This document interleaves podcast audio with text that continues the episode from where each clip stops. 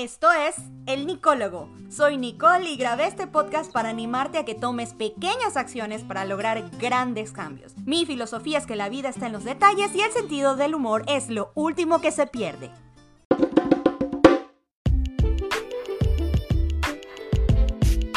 Hola y bienvenidos a otra temporada del Nicólogo. Esta es la cuarta temporada. La verdad es que no me hubiera imaginado llegar tan lejos, pero aquí estamos. 2024 y sigo hablando tontería y media. Pero con la motivación gigante de ayudarte a ver los días de una manera diferente, a darte motivación, darte ánimo, darte inspiración para que logres alcanzar las cosas que deseas, mientras te cuento un par de tonterías que he hecho en mi vida y de las cuales he aprendido cosas extraordinarias. Si escuchan un poquito de eco es porque estoy grabando en un lugar diferente el día de hoy, pero el resto de la grabación va a sonar normal como siempre. Espero que me hayan extrañado tanto como yo los extrañé a ustedes durante el tiempo que estuve ausente. Obviamente estuve creando más material, más cosas lindas, más mensajes lindos para darles.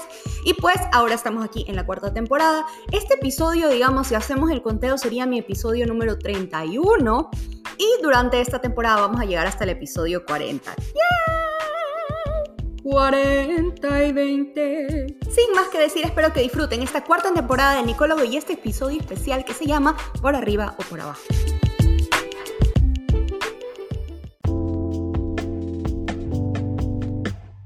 ¿Se acuerdan del moribugi? Bueno, yo no sé cómo se diga en otro idioma, buribugi, no sé cómo se dice. No, no, es como una tabla de surfear, sino es una de esas que vas acostado y varas la ola.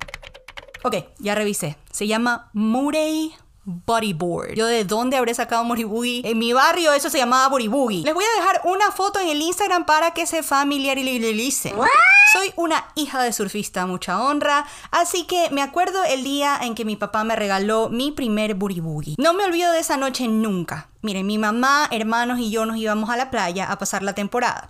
Quiere decir que yo pasaba dos meses de mis vacaciones en un apartamento en la playa que tenían mis abuelos. Mi papá se quedaba trabajando en la ciudad y venía siempre los días viernes en la noche. Y para mí era emocionante esperar ahí en el balcón sentada a ver su carro. Así que Comprenderán que me acuerdo de la noche que me trajo mi muribugi por primera vez así clarísimo. Mi muribugi era amarillo y tenía como graffiti atrás como pintura regada del otro lado. En fin, todo era lindo y bello. Hasta que me tocó entrar al mar con el muribugi y aprender a muribuguear. Mi papá, sin misericordia, me lanzaba nomás a las olas. Mira, dale que tú puedes y ¡boom! Me lanzaba. Varias veces el muribugi se me fue de pico. Resulta que si le pones mucha presión a la parte de adelante, a la punta del muribugi, se te va a así en picada. Y queda la tabla así clavada en la arena y tú en algún lugar de la orilla con el calzón en arena metida en las nalguitas. Mira, una entrada en bikini o en pantalón de baño y salía en tanga después de una revolcada de ola. En tanga, grindo, pero en tanga, yo quiero tener en tanga. En fin, para aliviar un poco el proceso de poder aprender a muribuguear, mi papá me ayudó a sentirme cómoda en el mar. La verdad es que desde antes ya mi papá me venía entrenando, pero yo le tenía y le sigo teniendo mucho mucho, mucho respeto al mar. Les cuento algo chistoso. Yo de niña creía, no sé, yo era como muy fantasiosa y creía que estaba conectada con la naturaleza, así, tan, tan conectada, que yo pensaba, si yo era mala, el mar se enojaba conmigo. O sea, si el mar estaba bravo, es porque algo de haber hecho Nicole Estefanía para que el mar esté así. Loca, ¿no? Por eso tengo podcast ahora. De esta manera es como yo trato mis problemas psicológicos. A diferencia de otros delicados y amorosos padres responsables, mi papá cuando decía vamos al mar, no era a la orilla, sino hacia el fondo donde el agua me daba el cuello. Y su mayor diversión era soltarme la mano para que yo chille y diga, no, papá, no me dejes.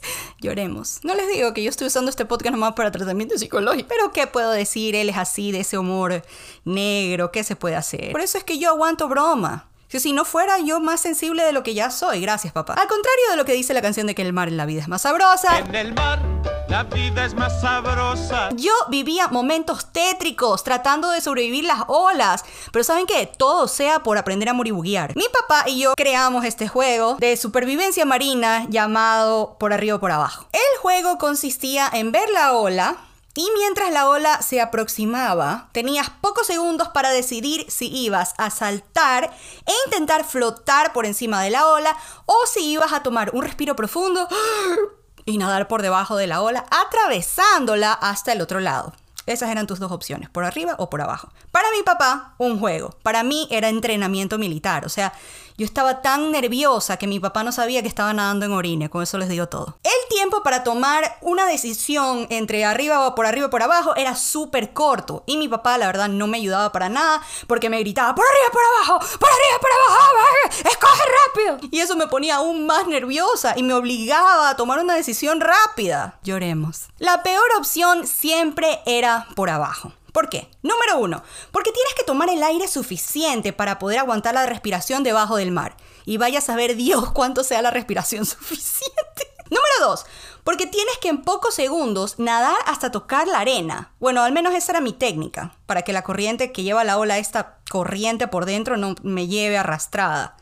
¿Ustedes han visto cómo se ve una ola por dentro? Es como que si tuviera un tubo de corriente y donde te agarra ese tubo correntoso, mira, ve, te llamabas Pepino. Número 3, porque tienes que saber cuándo resurgir. Miren, no hay peor error que cuando vas por debajo de la ola y dices, ¡Yay, qué lindo lo logré, ya pasó! Y cuando subes, te das cuenta que estás es en la mismísima cúspide de la ola. O sea, la ola no ha terminado de pasar. Yo les voy a decir algo, dos veces en mi vida casi muero por ese error. Saludos a mi gente de Punta 7 donde casi pierdo la vida. Número 4, porque no hay cosa más espantosa y horrorosa y traumática que te revuelque una ola, ¿verdad? Una ola, tu amor llegó a mi vida como una ola de fuerza desmedida. ¿Alguna vez han visto el video ese de cómo la ola? Miren, yo cuando estoy triste veo ese video. Yo no, no es que me guste burlarme de las desgracias de otros, solamente que me siento bastante identificada viendo cómo la ola se la lleva esa señora una y otra vez porque me pasó, hermanos, me pasó. ¿Alguna vez los ha revolcado una ola? Si tienes mucho tiempo sin que te den una buena revolcada, habla con tu pareja hoy. No, mentira, ese no es este tipo de podcast. Si no te acuerdas de lo que era que te revuelque una ola, te lo voy a recordar un poco. Es feo.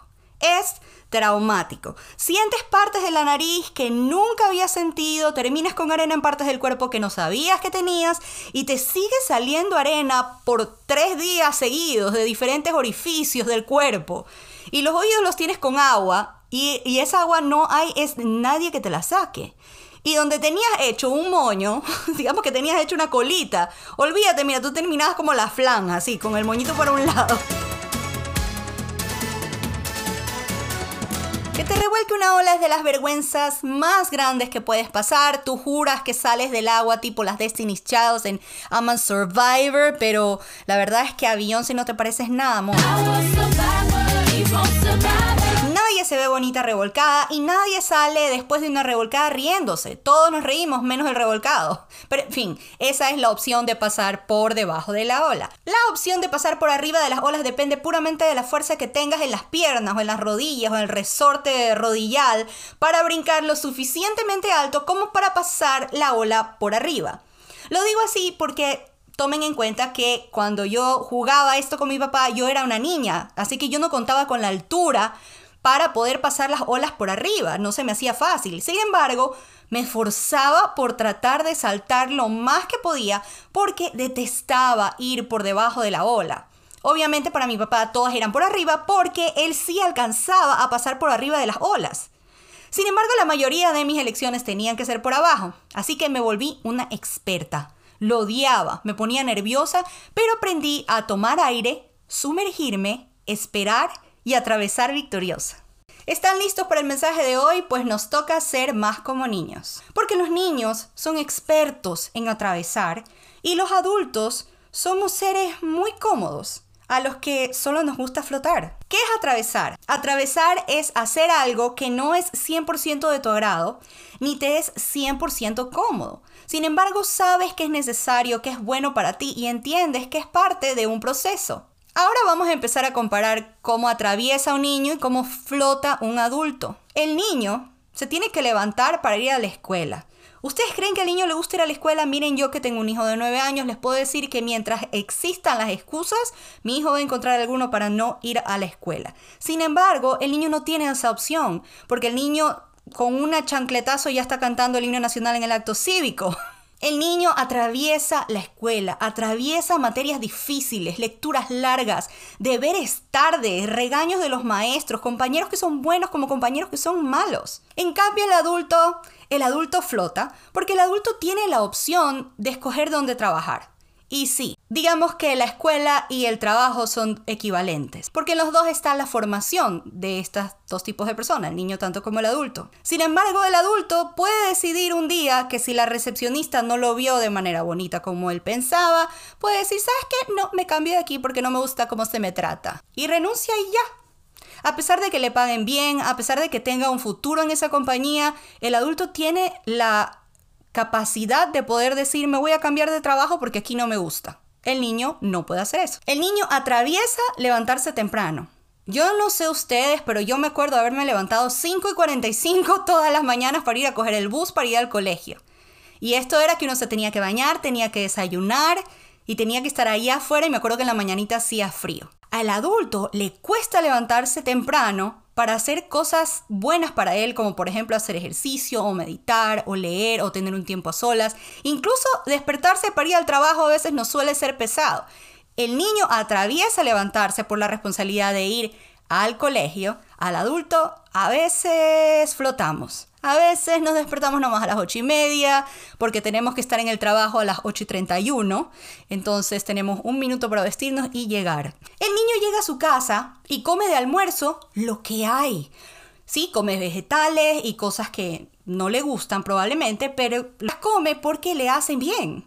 Él no va a comer lo que él quiera porque en esta casa no hay menú. Y si hay menú, no es que al niño se lo tome mucho en cuenta, porque al niño se le tiene que dar de comer lo que le hace bien para su crecimiento. Sin embargo, el adulto flota. ¿Por qué? Porque al ser el dueño de la billetera, el adulto puede escoger qué comer. El adulto puede decir, no, no quiero esto, me voy a comprar algo a McDonald's. O hoy día se me antoja, al adulto se le antojan cosas que él mismo se puede satisfacer en ese momento. El niño no, el niño dice, yo quiero McDonald's en la casa de comida. Amigo adulto, ¿cuándo fue la última vez que comiste algo porque era lo que tenías que comer y punto? Yo les puedo decir que a mí este episodio me llega bastante porque yo soy de las personas que como lo que quiero y no lo que tengo. Pero sigamos con más ejemplos. El niño atraviesa, porque si hay una fiesta familiar, adivinen dónde está a las 3 de la mañana el niño en una fiesta familiar. No sé si se acuerdan de esto, pero nosotros nos llevaban a las fiestas familiares que duraban hasta las 4 de la mañana y uno a las 2 de la mañana que se moría de sueño no podía decir, ay, me quiero ir a la casa. No, ahí te ponían en un cuarto a dormir con los primitos nomás mientras los señores estos bailaban hasta las, hasta las 15. El niño atraviesa estas situaciones incómodas de familia porque por su edad o altura digámoslo así. El adulto, el adulto, mientras menos compromisos tenga que se le hagan muy incómodos, mejor para él. Él escoge ahora a qué eventos va y a qué eventos no va. Lo cual sí, es bueno, digamos así. Sin embargo, hay muchos eventos familiares que sirven para tu crecimiento y el crecimiento de los lazos entre tu familia. Entonces, el adulto, a pesar de que sea bueno unirse y verse con sus seres queridos. Ay, qué pereza ir al cumpleaños de la tía Carmen, si hace como cinco años que no la veo a esa señora. O por ejemplo a las esposas les pasa bastante, yo no quiero ir a la fiesta de la familia de mi marido, ¿para qué voy a ir a ver a esa señora que me cae mal? O a esas tías de mi marido, que, o sea, a pesar de que esto es bueno para tu relación en tu matrimonio, relacionarte con la familia de tu esposo, de tu pareja, es importante. A pesar de que conoces eso, buscas tu comodidad primero y dices, no, mejor no la acompaño porque ¿para qué voy a pasar mal yo? Flotas. Solamente piensa en el niño cuando la mamá se lo lleva a comprar telas. o sea, eso es atravesar, señores. El niño no puede decir no voy a ir a comprar telas, no, el niño va donde los papás van. Y a muchos de mi generación les tocó ir a comprar telas al centro. El adulto no tiene por qué acompañar a nadie a ningún lugar que le incomode, si no es de su beneficio, él flota. Cuando el niño llora por un juguete y hace un berrinche en la juguetería porque quiere una muñeca o quiere un carro, no se lo puede comprar por más de que chille porque él no es el dueño de la billetera. Entonces al niño le toca atravesar el querer comprarse algo porque tiene que esperar a sus cumpleaños o los navidades o la buena voluntad de algún tío. Sin embargo, el adulto, al ser el dueño de la billetera, sí puede darse esos lujos cuando le dé la gana. El adulto puede flotar, puede decidir hoy, ¿sabes qué? Me gustó esta camiseta, me la voy a comprar y puede decidir no pensar en su renta si no quiere. No digo que esté bien, pero es posible. Lo pueden hacer, de que lo pueden hacer, lo pueden hacer. El adulto puede flotar, el niño no tiene esa opción, el niño. Pero como adultos, por lo general, no queremos atravesar. No queremos nada que nos cause incomodidad, eh, en nuestra vida, en nuestras finanzas, en nuestra salud y hasta en nuestras amistades y relaciones. Yo, por ejemplo, me acuerdo de una amiga cuando yo era chica, esta era una amiga dominicana que vivía acá y era bien cristiana.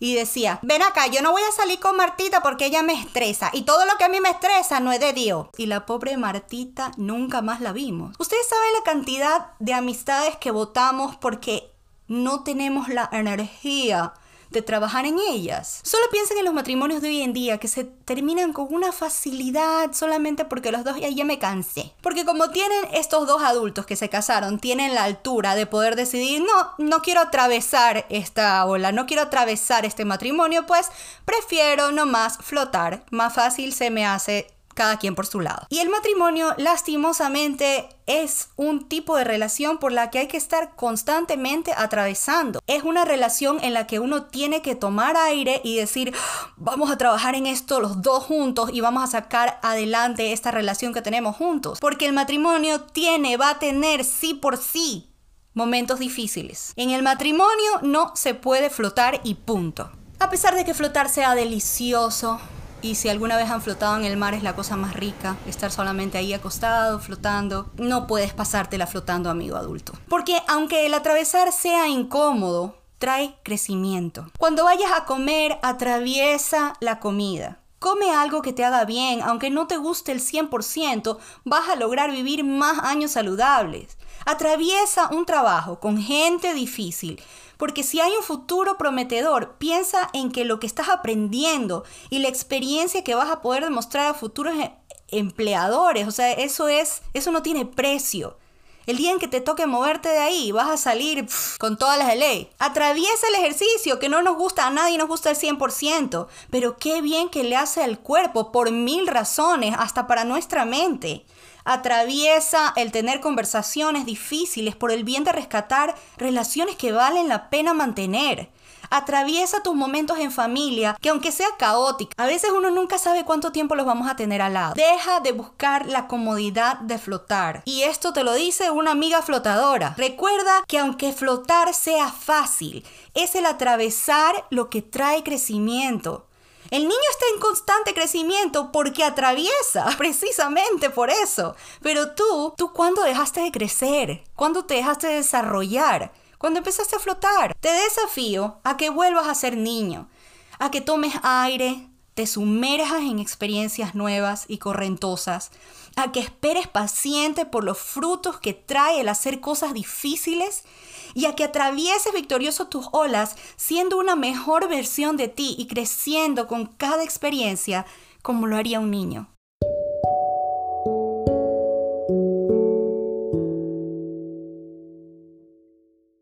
Bienvenidos al momento Zen. Este es el momento en donde te doy una afirmación, una pregunta y una actividad para realizar durante la semana, para que pongas las cosas en acción. Tu afirmación para esta semana es, al asumir nuevos retos me siento tranquilo, confiado y poderoso. Tu pregunta para esta semana es, ¿qué es normal en el lugar donde vives, pero podría parecerle extraño al resto del mundo? Si quieres saber cuál es mi respuesta, visita mi Instagram, arroba elnicólogo. Tu actividad para esta semana y para que pongas en práctica lo que acabas de escuchar es agarra un cuadernito, una hoja, lo que tú quieras. Deberías tener un cuaderno que sea específicamente para las actividades del nicólogo. Quiero que dibujes una ola, bonita, si quieres píntala azul, hazle las, la espumita de arriba. Y quiero que en el centro escribas algo por lo que actualmente estás atravesando, que te está costando mucho hacer, sin embargo, sabes que va a ser bueno para tu crecimiento. ¿Y por qué quiero que dibujes una ola? Porque quiero que recuerdes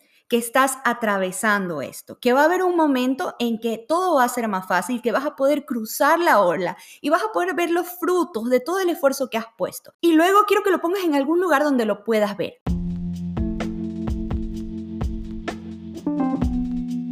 Eso es todo por hoy, espero que hayan disfrutado de este episodio número uno de la cuarta temporada del Nicólogo. Recuerden que compartir es lo más importante. Este mensaje es súper bonito. Creo que lo pueden compartir con alguien que necesite escucharlo, que esté atravesando cosas que no le gustan, pero que al final del día le van a hacer bien. Recuerden seguirme en Instagram y participar de las cosas que trato de postear todos los días. En Instagram pueden contestar la pregunta de la semana, incluso pueden compartir conmigo fotos de sus actividades, si es que están haciendo los dibujitos, el dibujito de la ola o alguna de esas cosas, lo pueden compartir conmigo. Yo me voy a asegurar también de compartirlo con ustedes. Nos vemos el próximo miércoles. Recuerden que la vida está en los detalles y el sentido del humor es lo último que se pierde. Bye.